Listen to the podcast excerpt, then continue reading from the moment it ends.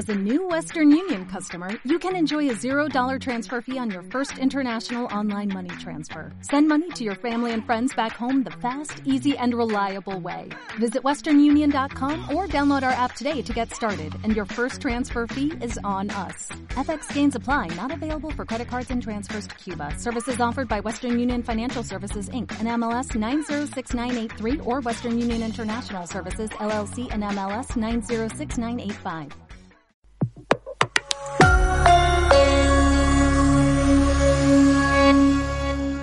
Buenas tardes, son las 3 y empieza aquí un nuevo programa de Cádiz Le. En la FM, Cádiz Lee. Por la vida que me quede por delante y por las noches en las que abrazo a la luna, por momentos que guardé en alguna parte, por mantener el equilibrio en mi locura, por contemplar amaneceres deslumbrantes, por esperar desesperado mi Ya, ya son varias las personas que me han preguntado por qué, por qué hemos elegido esta canción como sintonía de nuestro programa. Y voy a contar muy rápido porque no creo que merezca la pena ir mucho más allá, ¿no?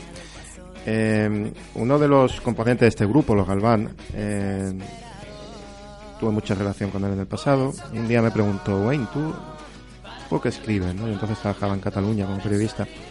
¿Tú por qué escribes? ¿no? Y entonces le fui explicando, dando frases de, de por qué escribía en una especie de messenger o equivalente al messenger que existía entonces. Y yo le pregunté, ¿y tú por qué cantas? Tenía un grupo musical que eran los Galván.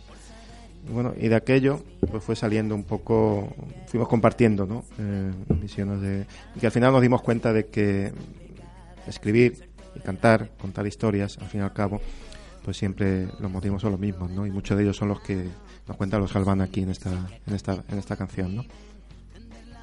Solo a lo más cercano y enamorarse cuando el corazón lo pide. Por perdonar tantos errores cometidos, por endulzar la vida. Y permitidme que empiece hoy con una, que sea yo quien recomiendo un libro. Eh, en este caso es, es, un rebote, ¿no? Es un libro que me recomendó hace poco Juan José Tellez. Eh, es Mala gente que camina de Benjamín Prado, ¿no? Voy a hacerle una consulta a José, quedé con él en Cádiz para tomar un café. Quería hacer una consulta trabajo que estoy haciendo.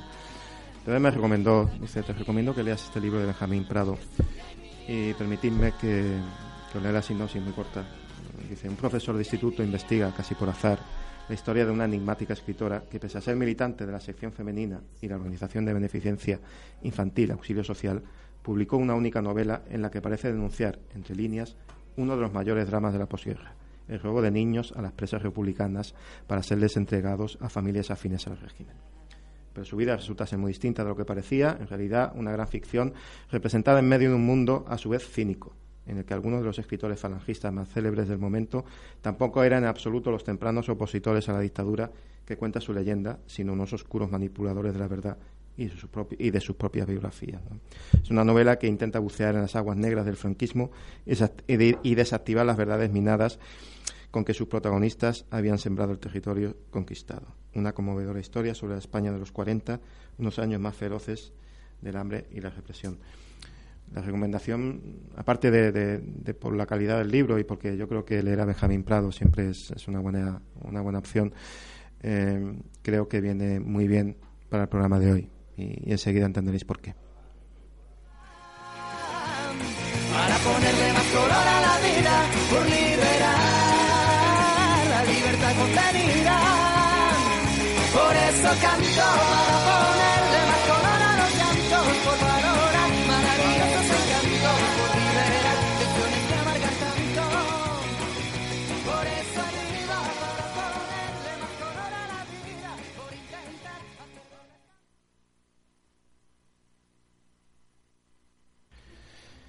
Y empezamos hoy con una con una entrevista que yo presumo que va a ser va a ser dura. Dura no por, por la invitada en este caso, que es ya, sino por el tema que trata, ¿no? El tema que trata su, su libro, un libro que acaba de ver la luz. Y a modo de presentación de introducción, permitidme que lea unas líneas del, del prólogo que, ha escrito el doctor Santiago Castellá, es un profesor de la Universidad Rovira y Virgili de Tarragona, sobre ese trabajo, ¿no? Dice, son además las primeras líneas del libro. El motivo por el que los hechos que relata este libro han pasado desapercibidos, desapercibidos durante tanto tiempo, el desconocimiento y la indiferencia con el que la sociedad española ha convivido con la realidad de los bebés robados, es altamente significativo y preocupante, y en cierta manera explica cómo, sobre el subconsciente colectivo con el que vivimos, el proceso de transición de la dictadura a la democracia.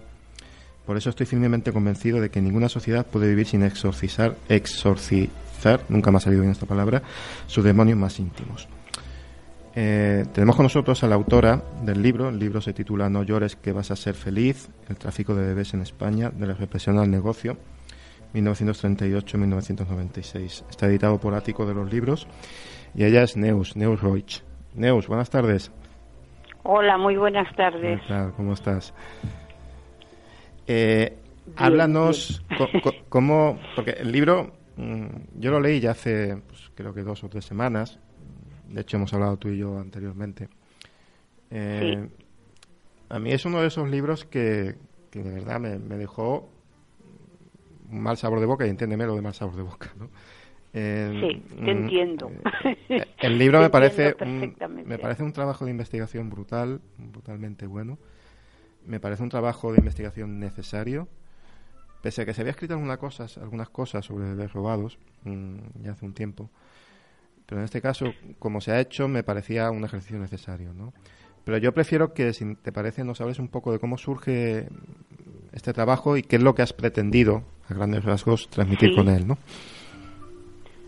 Bueno, lo que hemos pretendido precisamente era, era esto, ¿no? O sea, mm. la, la, idea que nosotros teníamos era hacer una investigación académica mm. para darle una voz científica al tema de los bebés robados. Se mm. había escrito, pero se había escrito desde que quizás es la manera más fácil de llegar al público, a través de novela, se había, por las asociaciones de víctimas, lo habían visibilizado a través pues de las manifestaciones de las salidas en prensa, pero bueno, pues eran madres que, que gritaban su verdad y eran hijos que lloraban sus derechos, pero que no se les hacía quizá el caso suficiente. Entonces, bueno, pues mm. pensamos que la mejor manera de, de, ver si esto era cierto o no era cierto, pues era haciendo una tesis doctoral al respecto y, y bueno, la conclusión nuestra es que sí, que sí que ocurrió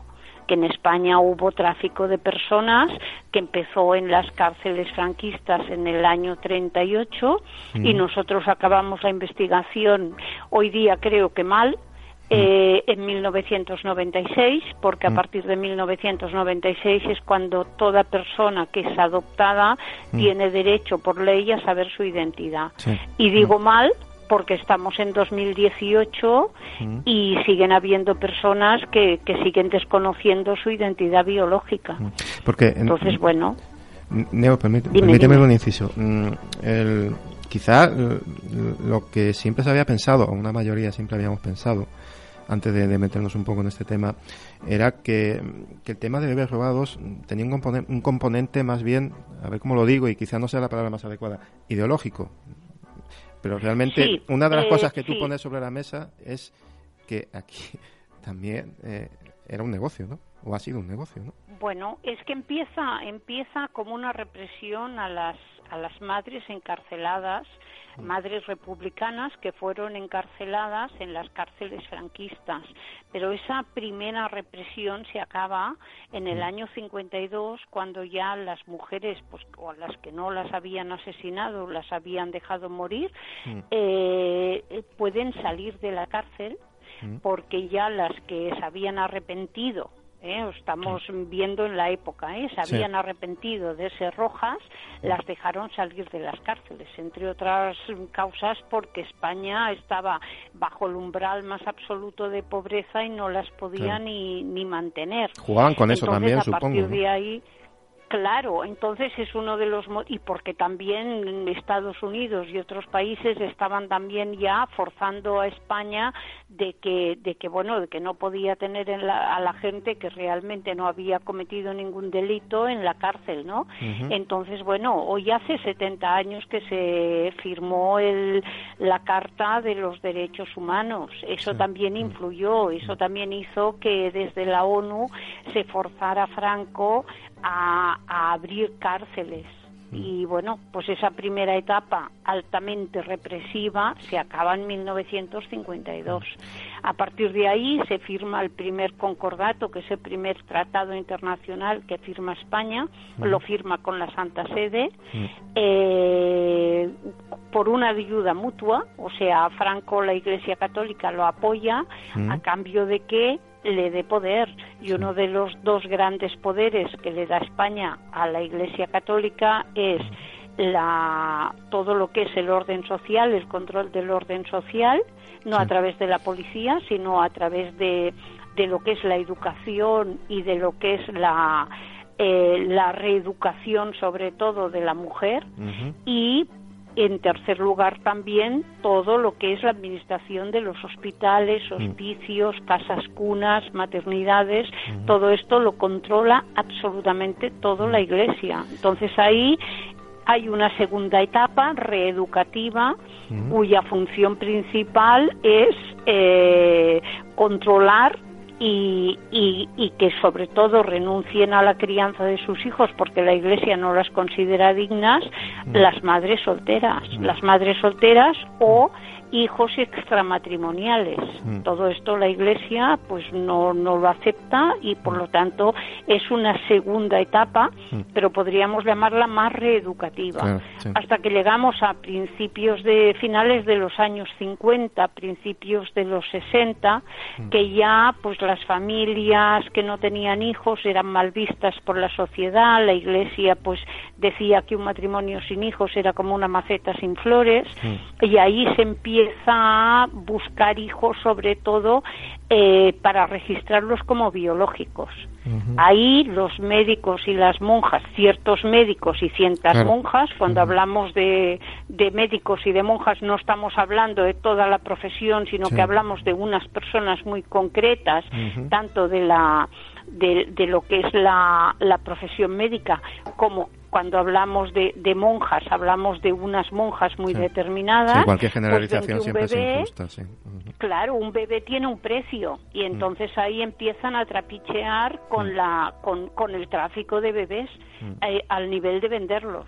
Ahí empiezan a vender bebés y a medida que va pasando el tiempo, pues se les va complicando la historia porque en España entra la píldora anticonceptiva a mitades de los 60 eh, nunca como control anticonceptivo, pero sí para regular los mm. trastornos de menstruación de las mujeres mm. y por tanto las madres solteras descienden y por lo tanto tienen más demanda de bebé mm. que, que oferta.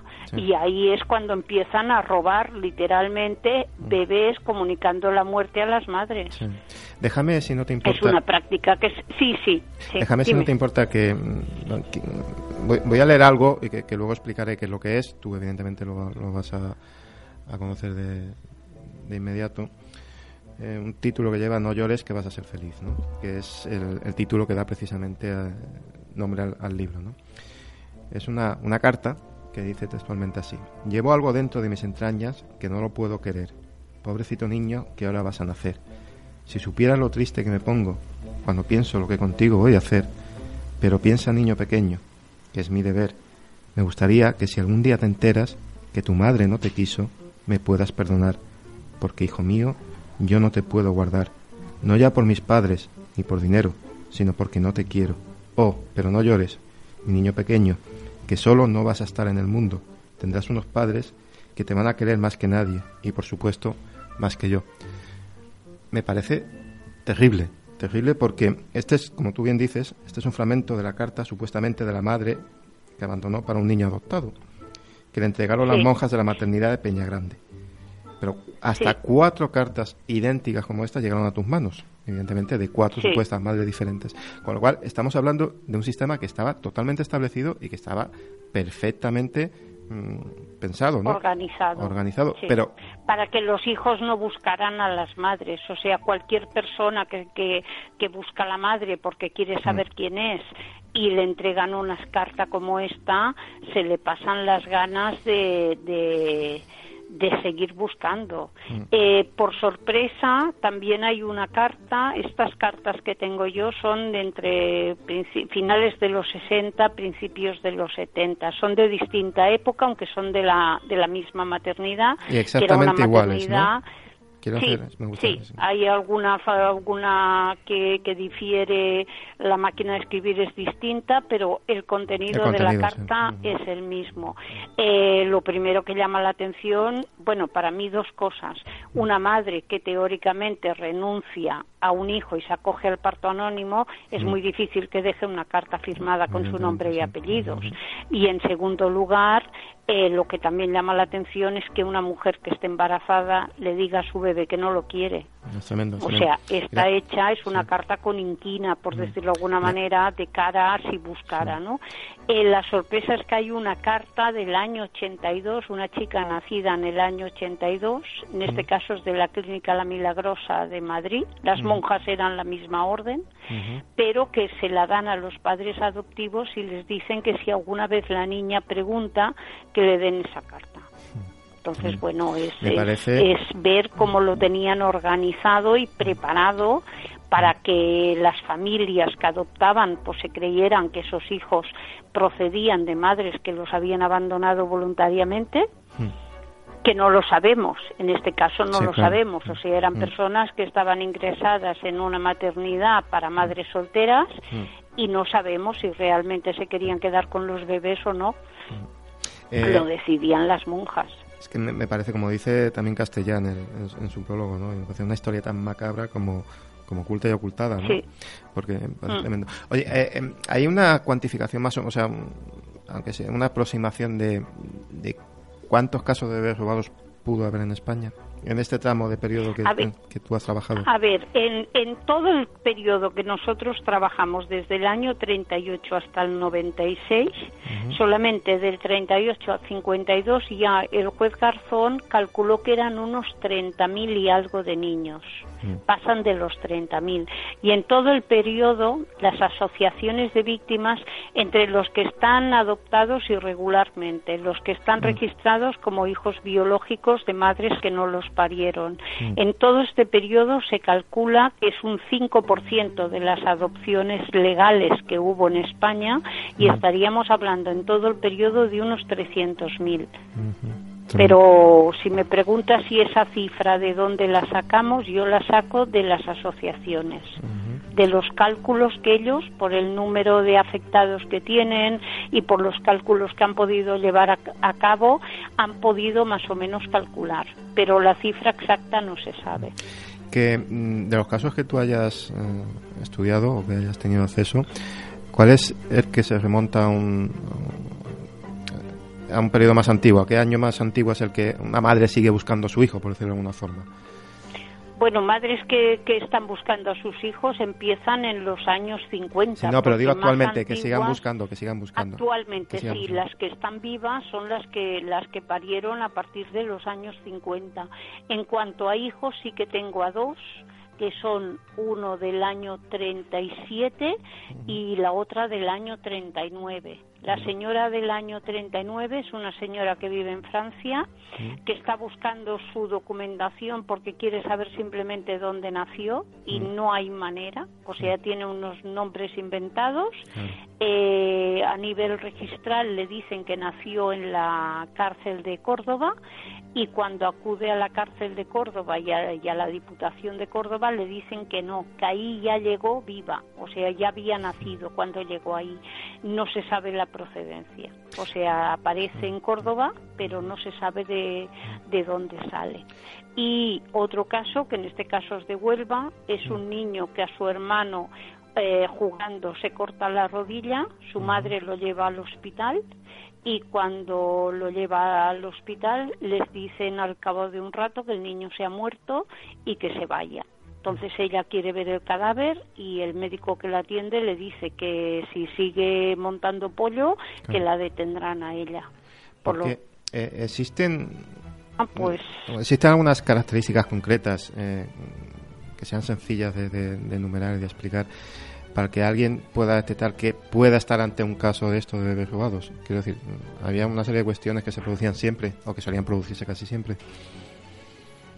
La primera etapa son las, las madres que que, las habían encerrado en cárceles. Entonces ahí pues puede ver eh, que, que, parieran la cárcel o que ya apareciera la cárcel, o sea, que ya entrara en la cárcel con, con algún menor es posible, porque en este caso se los dejaban hasta los tres años.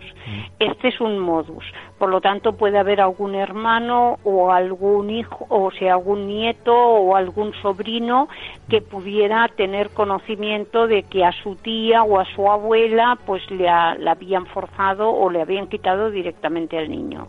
Después entramos en la época represiva, que ahí está, bueno, reeducativa, por decirlo de alguna manera, que estaríamos hablando desde el 52 hasta el 57, 58, que ahí la característica principal era que fueran mm, madres solteras o el, el, embarazo fuera extramatrimonial.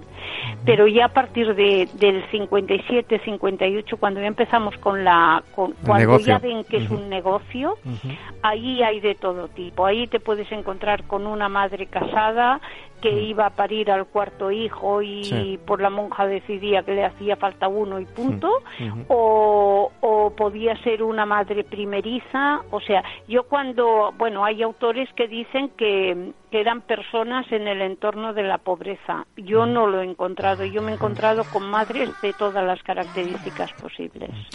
Porque cuánto... Les aplicaban la ley, sí, dime. No, digo que cuánto se podía llegar a pagar, o cuánto podía llegar a pagar un, matrimonio que quería adoptar por un niño. Bueno, en, el año 68 en Barcelona yo tengo una chica que, bueno, está registrada como hija biológica, nace en 1968 en Barcelona y los padres llegan a pagar dos millones de pesetas de la época por ella. Estamos hablando de distintas cantidades. Los más baratos debían ser sobre 250, 300 mil pesetas y los más caros pues estamos hablando de eso, de, de dos millones de pesetas. Cuando hablamos de esas cantidades es porque se borra totalmente el rastro de la madre biológica y constan como hijos nacidos de la madre que los compra. ¿Cómo, cómo, cómo, se puede entonces eh, acabar descubriendo esto? O sea, cuando alguien tiene la sospecha, ¿qué esperanza tiene de conseguir encontrar la verdad? Las pruebas de ADN no tienen otra. Muchos hijos han descubierto que no son hijos de sus madres, pues porque, bueno, siempre hay algún pariente bien intencionado que dice lo que no hace falta, o en un momento de, pues que se muere el padre, pues la madre tiene el sentimiento, o al revés, a veces se muere la madre y el padre se siente culpable. Siempre hay alguien que da alguna pista y si no, pues muchas veces por sospecha propia de que no se parece, de que, de que no encuentra ningún parecido con la familia y hoy en día pues se hacen una prueba de ADN y se encuentran en que no, en que, en que no son, no son madre e hija.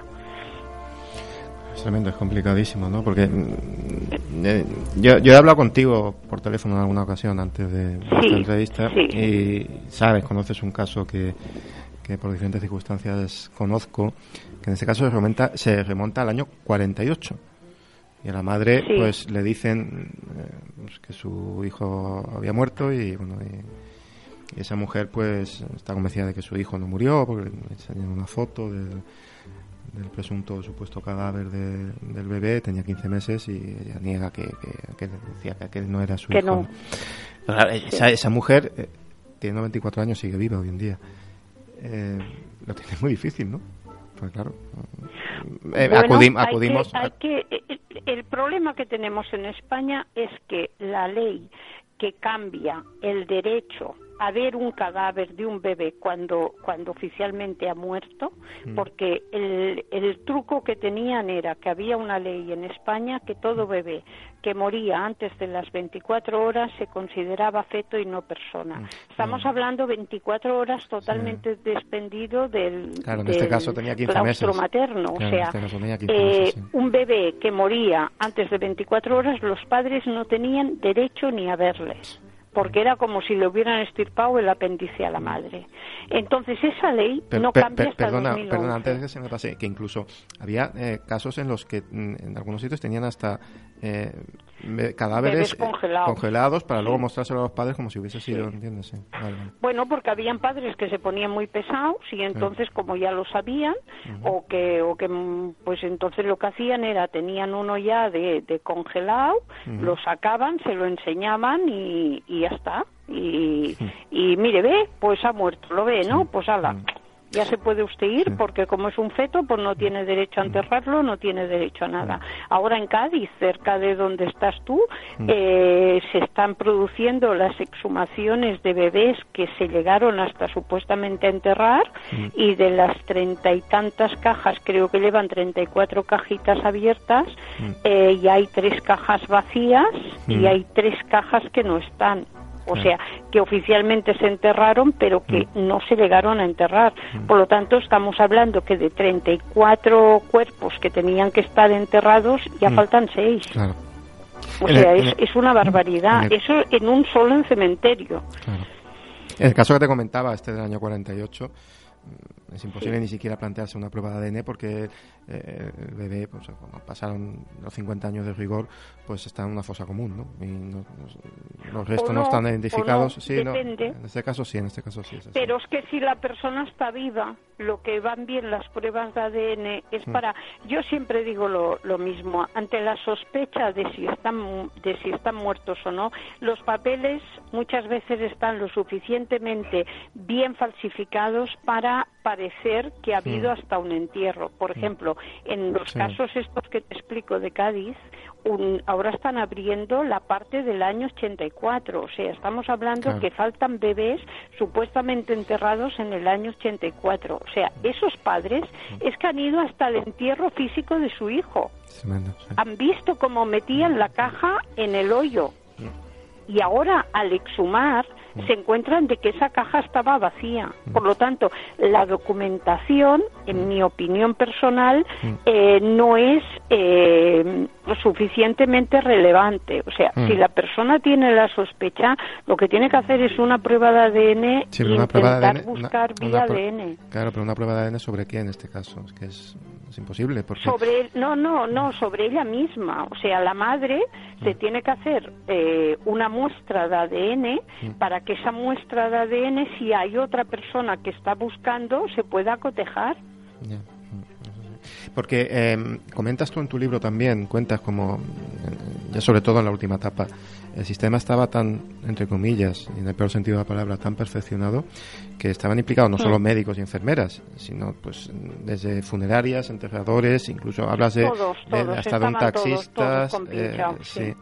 Y, Mm. y en este caso era un negocio en el que todo el mundo pues se llevaba una parte del pastel, ¿no? Y, y mira que lo hacía Claro, por eso valían tan caros, porque había que, por ejemplo, mira, te voy a explicar un caso que es de Madrid, que es una niña que oficialmente nace en su casa, pero que a través la jueza ha podido, porque ella se hizo las pruebas de ADN y su madre no la había parido, que en este caso trapichean de tal manera que a la madre realmente se le muere una niña.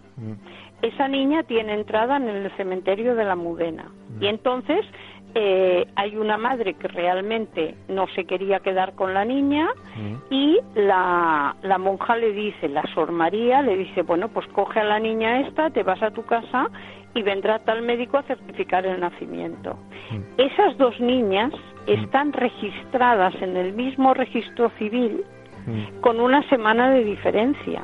O sea, la madre pare una niña muerta un día y a la semana pare una niña viva.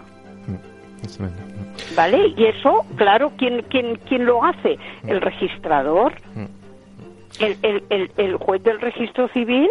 A- ahí hay un funcionario que falsifica esa documentación. Evidentemente. porque como ya habían registrado a una, no lo pudieron tirar para atrás, porque si no hubieran dado a la muerta, a la madre que no la quería, por decirlo de alguna manera, o sea, hubieran hecho un, un cambio. Pero es que esto, si nos vamos a la Biblia, ya con el, con el caso del rey Salomón, ya empiezan los cambiazos de vivos por muertos. O sea, es algo que no hemos inventado ahora. Lo que pasa es que es un sistema que, que aquí se hace pues con, con unos delitos flagantes que además España pues ahora parece que lo quiere medio admitir o al menos políticamente parece que están dispuestos a admitirlo, pero con una ley eh, muy muy recortada, con una ley que lo único que admite es, es hasta la etapa franquista, porque parece que, que España eh, hay un antes y un después, de. Franco. Y, y bueno, hasta el 77 aquí admitimos lo que haga falta, porque como tenemos la ley de amnistía que lo tapa todo, pues pues no pasa nada. Se, se dice que sí, que pasó y ya está. Pero los del 77 para adelante mm, no no hay manera de que de que quieran investigar y lo quieran admitir. Sí, es tremendo, es tremendo. Eh, oye, Entonces, Ne- claro, es, sí. es complicado.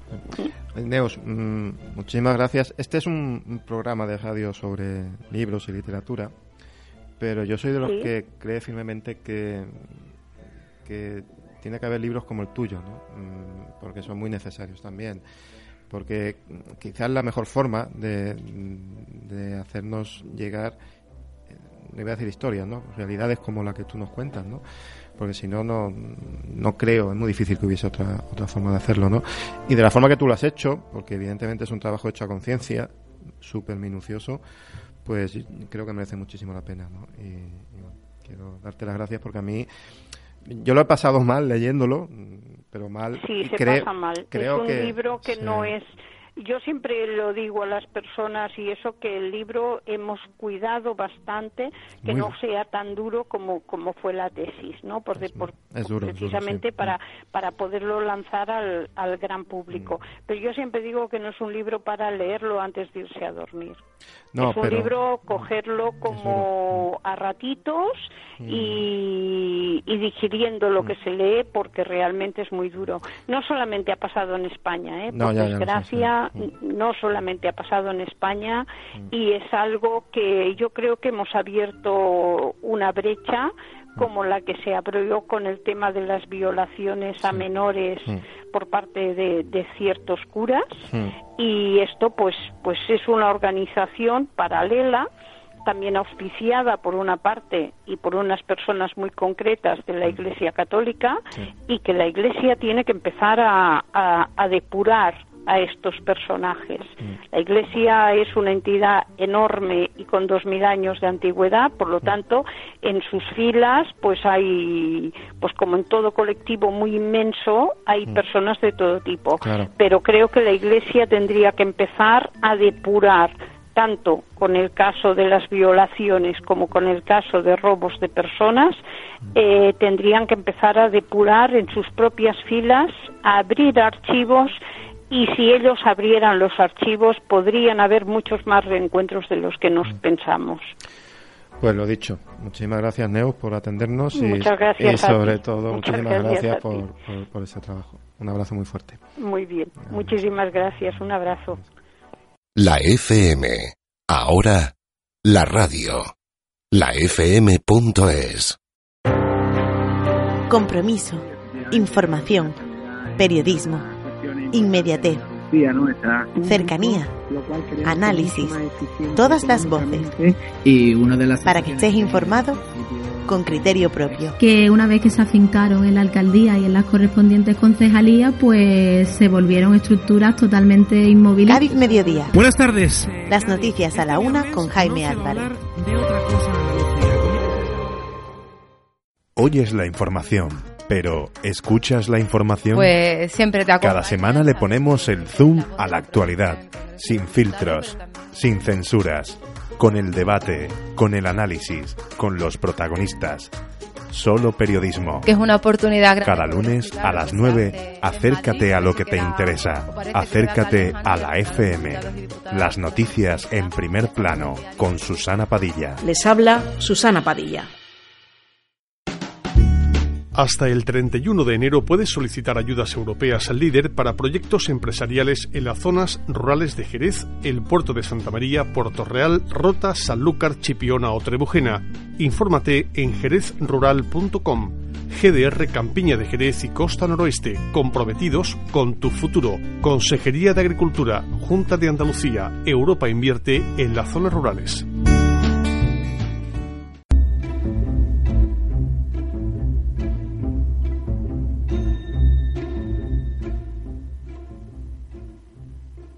Y antes de, dar paso a, esa sección que tiene ya cada semana, el Rincón de Pepa, vamos a hablar con Pepa Parra porque acaba de presentar hace muy poquito un, libro, un libro de poemas, es una auténtica delicia, Tierra Albariza, y, bueno, queremos que nos hable un poquito de él porque merece, merece mucho la pena. Pepa. Buenas. Hola, estás por ahí, ¿no? Hola, sí, aquí estoy. Que mira que te digo que tenemos que preguntarte un poquito por, por el libro que acabas de presentar hace poquito y, que mejor que hacerlo justito antes de que entre tu sección, ¿no? Tierra Alvariza se llama. El nombre, bueno, yo creo que, se puede sobreentender, pero explícanos un poquito de dónde viene el nombre. Sí, a los que somos de Jerez o de la zona del marco de, de Jerez, mm, no hace falta que, que les diga nada, pero a quienes son de fuera, pues quizás no saben que la tierra albariza es como se llama, la tierra donde se, se planta la viña de Jerez, donde sale esa, esa uva palomino fino con la que luego se elabora nuestro vino, el fino, el amontillado y oloroso. Eh, naciste en Jerez en, en 1965, eres directora también de actividades de la Fundación Caballero Bonal ha sido premio, entre los numerosos premios que has tenido, premio Poesía Breve Domecq en el 89, el Internacional de Poesía Loeva, la creación joven, el premio Poesía Luis Cernuda en el 2000. Y hay una cosa que a mí me ha llamado la atención, yo porque personalmente por lo menos no lo sabía, que tus poemas han sido traducidos, por ejemplo, al portugués, al francés y, al árabe. Sí, y al también, al inglés. Lo, más raro es lo del árabe, ¿no? Exactamente. Explica, ¿cómo te, cómo, cómo te has visto tú en árabe? ¿Cómo has, visto tú tu poesía en árabe?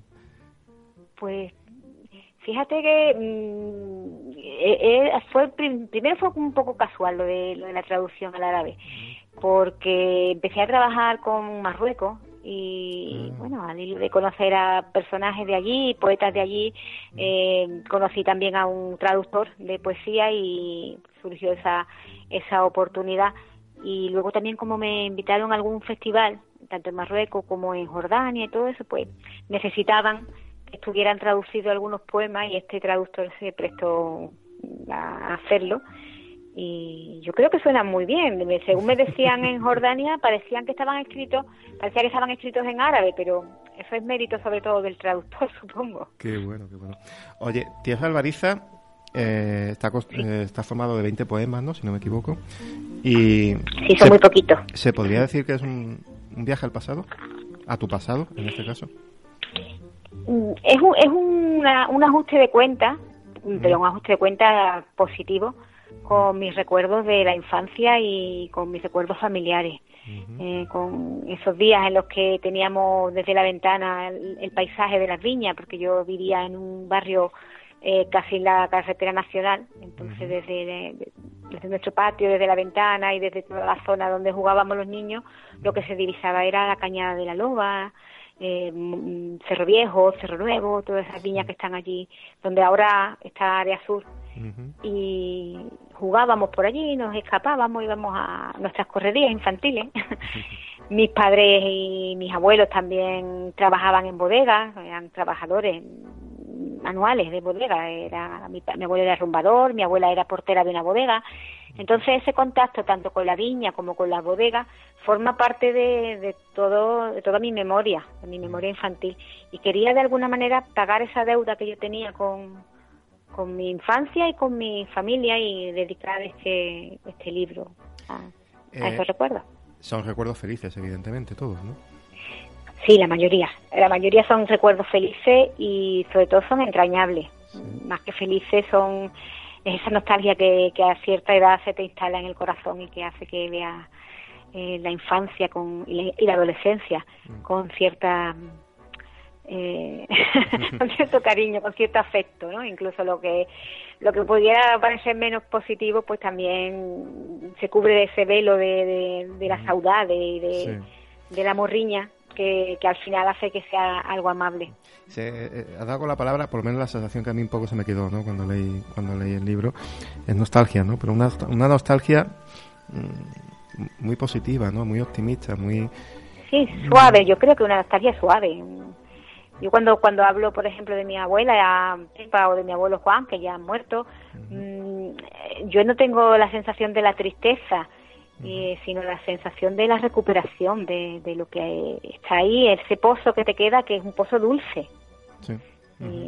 no, porque yo, no... sé, me gustan esos poemas, me emocionan cuando los leo, la verdad que me, me cuesta trabajo leerlo porque me emociono mucho, pero es una emoción sana que no decía bueno normalmente la, la, nostalgia se suele asociar precisamente a, pues, a, un sentimiento quizá un poco triste no en tu caso es todo lo contrario a mí la sensación que me ha quedado que no sé si ha sido voluntario o no ha sido consciente hecho de forma consciente o no. Sí sí sí sí es, muy es muy consciente porque eh, yo quería recuperar sobre todo lo lo, de, lo que de positivo me ha dejado a, en la mujer que soy lo que de positivo me ha dejado la niña que fui y, las vivencias que tuve. Además, el contacto con la naturaleza siempre es algo positivo, es algo que te, que te hace crecer por dentro. Eh, y ahí hay mucha viña, mucho campo, mucha lluvia, eh, todo eso me, me, ha, me, ha, dejado, por supuesto, una huella agradable, positiva, benéfica. Sí. ¿Qué queda de aquella, de aquella Pepa? ¿Queda, ¿Queda mucho? ¿Queda poco? ¿Queda la esencia? Yo creo que yo creo que sí, yo tengo niñez acumulada o infancia acumulada. Todas las niñas y todas las adolescentes que he sido en cada día yo creo que están dentro de mí. y, escribir es una buena manera de recuperar todo eso. Pero de todo modo en mi vida diaria yo creo que, se me nota que todavía tengo ahí a mi niña interior y a mi, y a mi adolescente interior. Cuando, cuando surge o empieza a surgir este trabajo, eh, lo hace de una forma consciente, es decir, mm, tú empiezas a escribir el primer poema sabiendo lo que querías hacer o fue surgiendo un poco sobre la marcha. Yo tenía, yo tenía muy claro que quería escribir un libro sobre Jerez y sobre el vino, sobre las viñas. Lo tenía clarísimo. De hecho, mm, incluso hay un poema que mm, es la prefiguración de este libro, que está en otro libro, que se llama Cañada de la Loba, el otro libro. Incluso en el título es una prefiguración de este y, ahí ya hablaba de, de, mi, de mi infancia y de esas correrías por la cañada de la loba. Eh, yo sabía que quería escribir este libro, que tenía que escribirlo, lo, pasa, lo que pasa que tenía que llegar los poemas. Tenía incluso el título. Yo sabía que si me llamaba Tierra Albariza y, y, que iría poco a poco manando. Ha tardado mucho, ha tardado años, pero pero lo sabía. Además, yo creo que incluso he, eh, por ahí he ido, he ido pregonando que, que, tenía un libro en mente sobre Jerez que se llamaba Tierra Albariza y, y me decían, ¿para cuándo el libro? Porque llevo años, ya te digo, amagando. Eh, ¿Es quizá tu obra más, a ver, ¿cómo te digo yo esto? Más, más intimista, más personal sí, hasta ahora? Sí, sí, sí, sí. Sin lugar a duda, sin lugar a duda. Es la, es la más personal, la más íntima, la que más mm, trabajo me cuesta de compartir porque tenía miedo de que, de que algo tan, tan personal y algunas veces incluso tan local hmm. y tan, costumbrista pudiera ser compartido. Pero la experiencia que tengo en las presentaciones es todo lo contrario. personas que no son de Jerez, que no conocen las bodegas, que no conocen nuestro territorio, me dicen, es que yo también me veo ahí. Cuando tú dices viña, hmm. yo digo mar, o digo campiña, o digo mm, olivar, ¿no? Y cuando tú dices bodega, pues yo digo mi pueblo, como es mi pueblo, las calles de mi pueblo, pero eh, eh, lo siento igual porque las experiencias al final son las mismas. ¿Sigue existiendo esa sensación de, de pudor? ¿Te has referido antes un poco? Sí, sí, sí, sí, sí, sí, sigue existiendo. Mm. Ya te digo que cuando, cuando leo estos poemas en, público, mm, me, yo noto que me tiembla la voz, que mm, yo me la doy de que soy muy profesional a la hora de, leer los poemas, porque me gusta, me gusta mucho leer los poemas en alto, y, esto todavía me mm, noto, me noto insegura al leerlo. pero es el pudor, es la, es la emoción y el pudor, y el recuerdo también. ¿Por qué, por qué estos 20 poemas, por qué este orden ¿tiene algún sentido, alguna explicación concreta o, ha surgido así? El, el número mm, no, no sé decirte, Wayne, porque mm, cuando yo veo que el libro está terminado, está terminado y a lo mejor tiene 20 o a lo mejor tiene 40, pero mm. hay un momento en el que dice, ya aquí, hasta aquí hemos llegado. El número no lo sé, pero el orden sí, porque el libro está, está dividido en tres partes con un prólogo. El prólogo se llama Guerra Albariza y el que da como el, el, poema Marco, ¿eh? que explica de qué va de qué va la cosa. Y las tres partes son los misterios de la tierra, que son las viñas, los viñedos, los misterios de la sombra, son las bodegas y las calles de Jerez del casco antiguo donde estaban situadas las bodegas. Y el último es el misterios de la luz, que ya es el, el vino, eh, el, el, fruto es el vino, es la parte a lo mejor que tiene más de amor, de erotismo, un poquito, ¿no? Son vivencias más, un poquito más maduras eh, de la adolescencia y de la primera juventud. Qué bueno. Te voy a hacer una pregunta un poquito, no sé si te voy a poner en aprieto, pero bueno, tú contéstame si quieres. A ver, tú apriétame. Eh, ¿Lo ha leído tu jefe, el libro? Sí, la leído Caballero Bonal, fíjate, que, también me dio muchísimo pudor. Me tardé bastante, tardé como un mes en mandárselo porque decía, yo que era una cosita tan delicada, tan tan pequeñita y tan tan propia mía que, que no sabía si él le iba a agradar. Mm. Pero al final dije, mira, él es de Jerez, lo va a entender mejor que, mejor que nadie. Y, y me, me, ha puesto unas frases muy bonitas, me ha, me ha hecho una crítica preciosa y además me decía que adolece, adolece de brevedad. Él quería que fuera un libro más amplio, más largo. O sea, que le habrá gustado, ¿no? Porque se no me diría que escribiera... se quedó con ganas que escribiera más, claro. Y me dice, sigue por ese camino. Qué bueno. O sea, que, eso, es que, que le gusta. Eso no lo puede decir cualquiera, desde luego. Que... Hombre, que me haya dicho una frase tan bonita un maestro como Caballero Bonal, eso ya para mí ya me merece la pena haber publicado el libro. Porque yo supongo que más allá de, de, tu jefe y de tu, tu referente, eh, lo que tú sientes por él es admiración sobre todo, ¿no? Sí, lo, quiero muchísimo, lo admiro, lo admiro como poeta, lo admiro como persona, como, como persona comprometida, mm. como persona que año tras año, a pesar de que, de que ya es mayor, sigue con esa vitalidad y esa gana de, escribir y de, y de, y de quejarse, de, de, mm. poner, de poner en sus palabras también un, un compromiso mm. social que él sigue sintiendo. A mí, a mí eso me parece muy importante. Él se compromete con la palabra y se compromete con la sociedad. Y eso es difícil, saber llevarlo a la par. Con, con, tanto rigor como él lo hace. Sí, y más hoy en día, desde luego. Hay otra cosa que yo tengo que reconocer que me, me, ha, gustado especialmente del libro, yo no sé si te va a hacer gracia o no, pero bueno, yo te lo digo. La portada, ¿Eh? yo creo que te lo he comentado en alguna ocasión, la portada. La portada me parece magnífica. Me parece... La, portada es muy bonita, es, muy sugerente, ¿verdad? Sí. Eh, ¿Nos quieres contar un poco la historia de la portada o no? Pues sí, claro. Mira, la portada es, una fotografía, es un collage eh, de fotografía que ha hecho mi, mi marido, José Ramón García, que, como ya sabes, estuve es fotógrafo y diseñador. Y él entonces me ha hecho este regalo de, de la fotografía. Es una, una niña pequeña que empieza a andar por un camino en medio de de una tierra baldía, pero es una tierra blanca como la albariza. De hecho, esto está tomado en, en la zona de, eh, de las tablas. Está en una zona también de viña, lo que pasa que es una zona que estaba ahora mismo baldía. Y, yo creo que es una imagen muy muy sugestiva de, de esa infancia, de esa, también de esa indefensión ante la tierra y de ese descubrimiento, del asombro también ante la tierra vacía es muy muy bonito. Eh, tengo que agradecerle a él todo lo que ha hecho por este libro, porque ah. si no hubiera sido por el empujón que me ha dado, este libro no sale. no, porque mm, uno cuando ve la portada del libro dice es que no podía haber portada más más indicada, ¿no? Más sí, creo, él, lo ha pasado muy, muy bien, a pesar de que él no es de Jerez. Por mm. eso te digo que hay personas que son de fuera y, notan el mismo influjo ¿no? de, la tierra y del vino y de las viñas. Él es, gallego y sin embargo, de momento que leyó los poemas se dio cuenta de cómo tenía que ser la imagen y, la captó. ¿Estás, trabajando, escribiendo algo más ahora? O, estás... Estoy estoy con, con mis cositas de, mis cositas no son cositas son cosas importantes para mí de la, con la poesía para niños Ay, qué bueno. porque como me está dando tantísima alegría ahora la poesía para niños que muy pronto sacó el libro que ha ganado el, premio del Príncipe Preguntón, que se llama eh, De Profesión Viajera. ¿Ah, sí? Saldrá, yo creo que, que primeros de año, sí. Mm. Eh, está ilustrado, muy bonito, en la Diputación de Granada.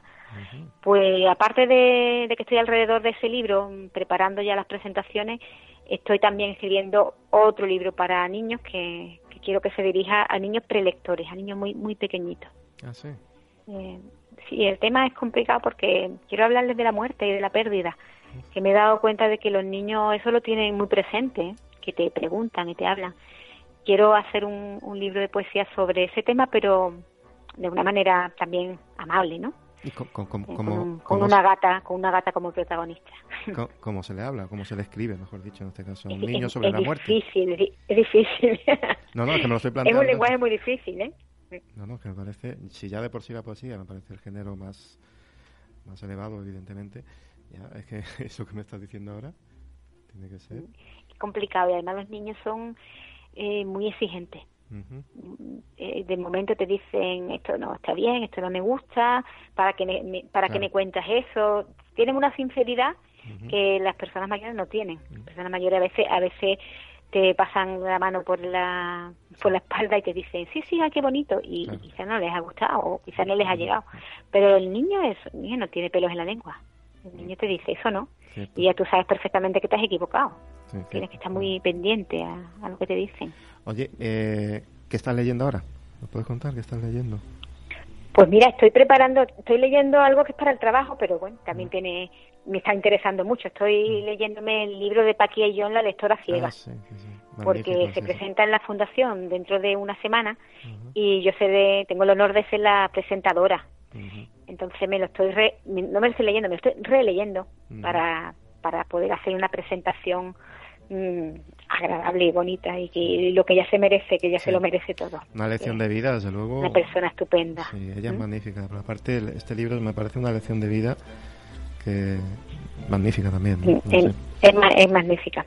Y en cuanto a poesía, pues yo siempre llevo varias lecturas. En cuanto a poesía, también estoy releyendo a Fernando Pessoa, ah. porque ha caído en mis manos una una revisión de, de la antología El poeta es un fingidor. Pues la, fue la, antología que hizo Ángel Crespo y hace muy poco ha salido en cátedra una reedición, una revisión y estoy volviendo a Pessoa porque a los clásicos hay que volver de vez en cuando. Siempre, siempre. Oye, pues muchas, muchísimas gracias. Ha sido una cosa hablar contigo. Pues muchísimas de nada. Y ahora vamos a hacer una pequeña pausa y damos paso a tu, a tu sección fija en, muy bien. Este a ver si les gusta a nuestros oyentes. Muchísimas gracias y un abrazo muy fuerte, Pepa. Hasta siempre. Un abrazo. Hasta, luego. La FM. Ahora, la radio. La FM.es.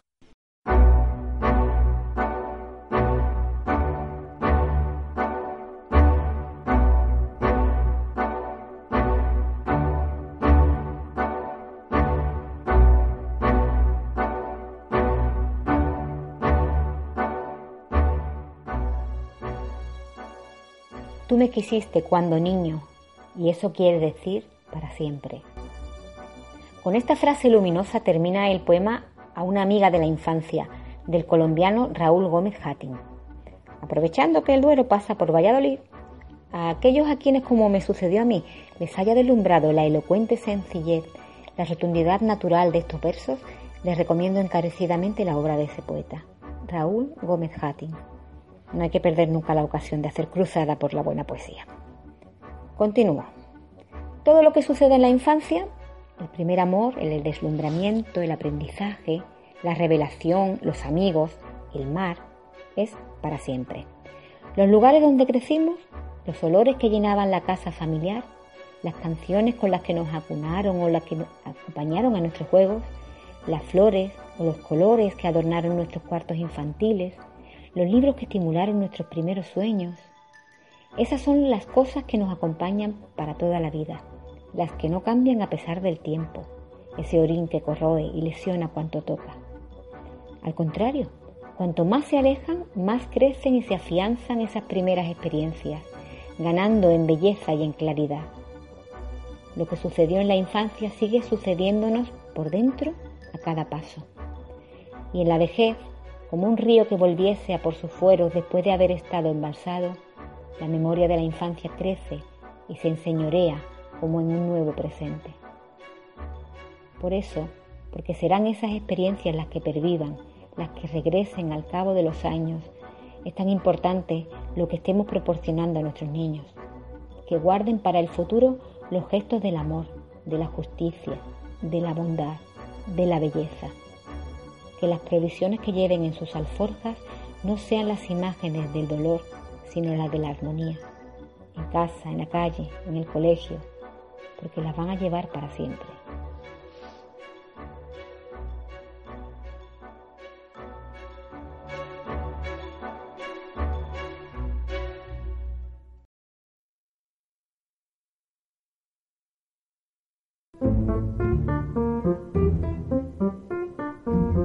Así, como, como el que no quiere la cosa, casi hemos llegado al final de un nuevo programa de Cadillé.